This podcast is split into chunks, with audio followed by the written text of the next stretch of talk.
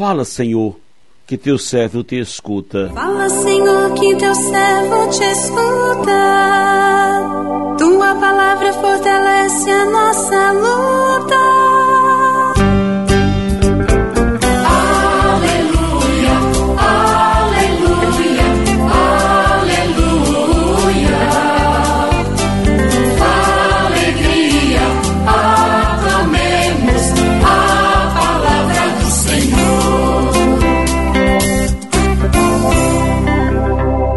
Senhor esteja convosco, Ele está no meio de nós.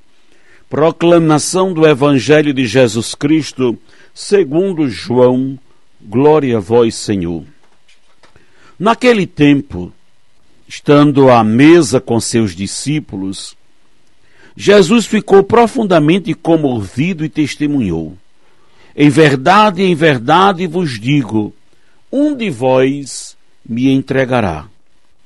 Desconcertados, os discípulos olhavam uns para os outros, pois não de, sabiam de quem Jesus estava falando. Um deles, a quem Jesus amava, estava recostado ao lado de Jesus. Simão Pedro fez-lhe um sinal para que ele procurasse saber de quem Jesus estava falando. Então o discípulo, reclinando-se sobre o peito de Jesus, perguntou-lhe: Senhor, quem é? Jesus respondeu: é aquele a quem eu der o pedaço de pão passado no molho. Então Jesus molhou um pedaço de pão e deu a Judas, filho de Simão Iscariotes.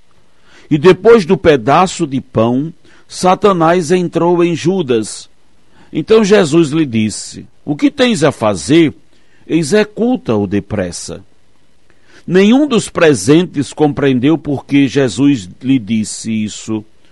Como Judas guardava a bolsa, alguns pensavam que Jesus lhe queria dizer: compra o que precisamos para a festa, ou que alguma coisa desse alguma coisa aos pobres. Depois de receber o pedaço de pão, Judas saiu imediatamente. Era noite. Depois que Judas saiu, disse Jesus: Agora foi glorificado o Filho do Homem, e Deus foi glorificado nele. Se Deus foi glorificado nele, também Deus o glorificará em si mesmo e o glorificará logo. Filhinhos, por pouco tempo estou ainda convosco. Vós me procurareis, e agora vos digo, como eu disse também aos judeus: Para onde eu vou, vós não podeis ir. Simão Pedro perguntou: Senhor, para onde vais? Jesus respondeu-lhe: Para onde eu vou, tu não me podes seguir agora, mas me seguirás mais tarde. Pedro disse: Senhor, por que não posso seguir-te agora? Eu darei a minha vida por ti. Respondeu Jesus: Darás a tua vida por mim? Em verdade te digo: o galo não cantará antes que me tenha negado três vezes. Palavra da salvação, glória a vós, Senhor.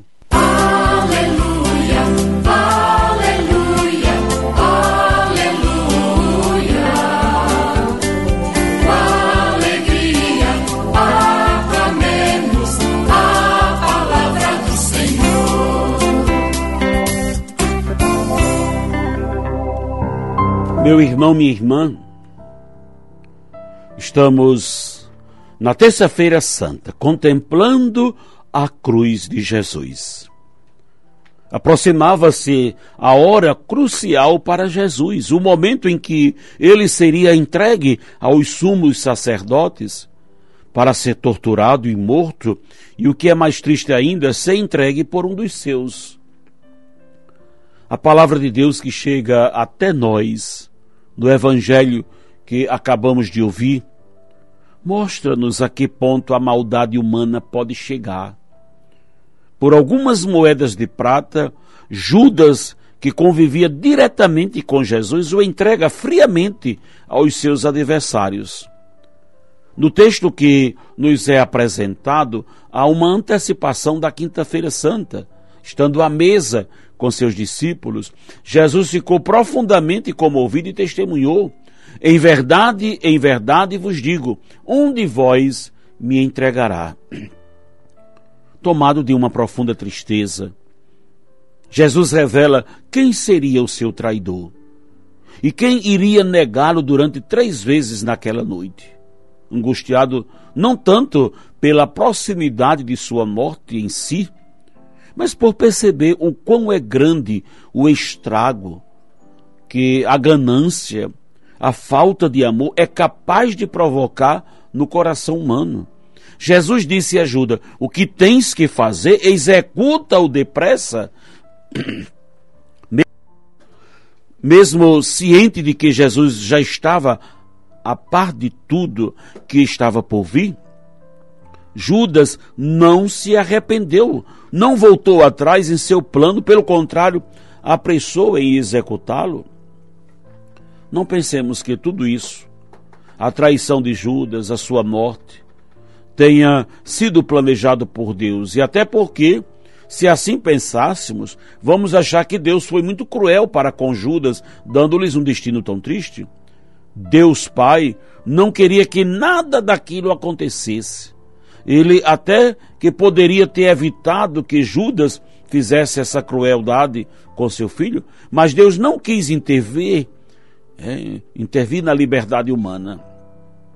Ele deixou que tudo acontecesse de acordo com a mentalidade daquele povo, permitindo que Jesus pagasse com a vida o preço da liberdade humana. Às vezes nos perguntamos: por que será que Judas fez essa maldade tão grande com Jesus? A resposta é simples. Mesmo tendo convivido diretamente com o amor, Judas não vivia o amor. Seus pensamentos estavam voltados para as coisas materiais. Foi a ganância que separou Judas de Jesus fisicamente. Judas estava, estava com Jesus, mas o seu coração estava distante dele. Judas esperava por um Messias guerreiro, com poderes políticos, alguém que fosse usar de sua força para destruir o inimigo. Certamente, ao perceber que Jesus não era nada daquilo que ele esperava, que Jesus anunciava um reino de paz, de justiça, ele se decepcionou. Naquela mesma noite, Jesus fala também da negação de Pedro. Pedro iria negá-lo três vezes, o que muito entristeceu também. Assim como Judas e Pedro, muitos de nós continuamos traindo e negando Jesus.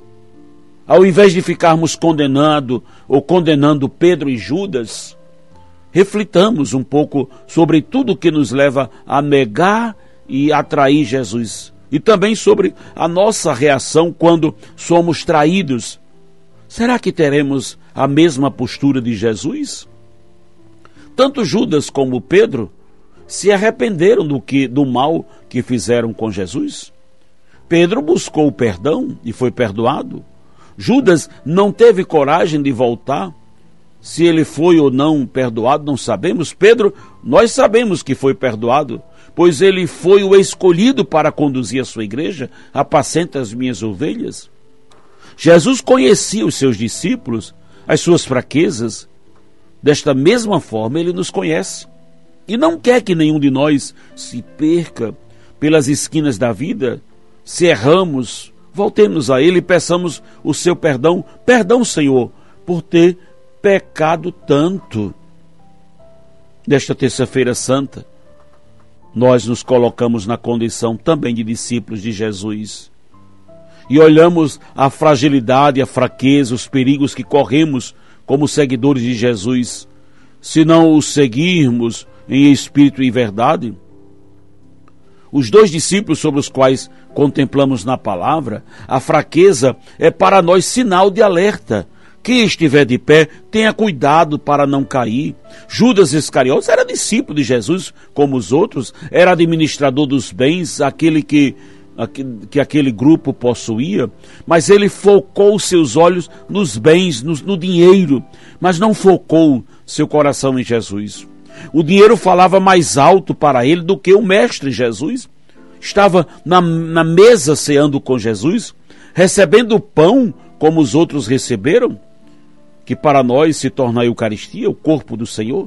Judas não pôde reconhecer, não pôde entrar na comunhão porque ele tinha outra ambição no seu coração. No momento que recebeu aquele pão, ao invés de receber a graça do Espírito, ele deixou Satanás entrar no seu coração. Que cuidado devemos ter, nós que recebemos a Eucaristia, que recebemos a palavra de Deus, nós que rezamos, que falamos de Jesus, cuidado! Porque na mesma boca em que entra Jesus, ele pode sair.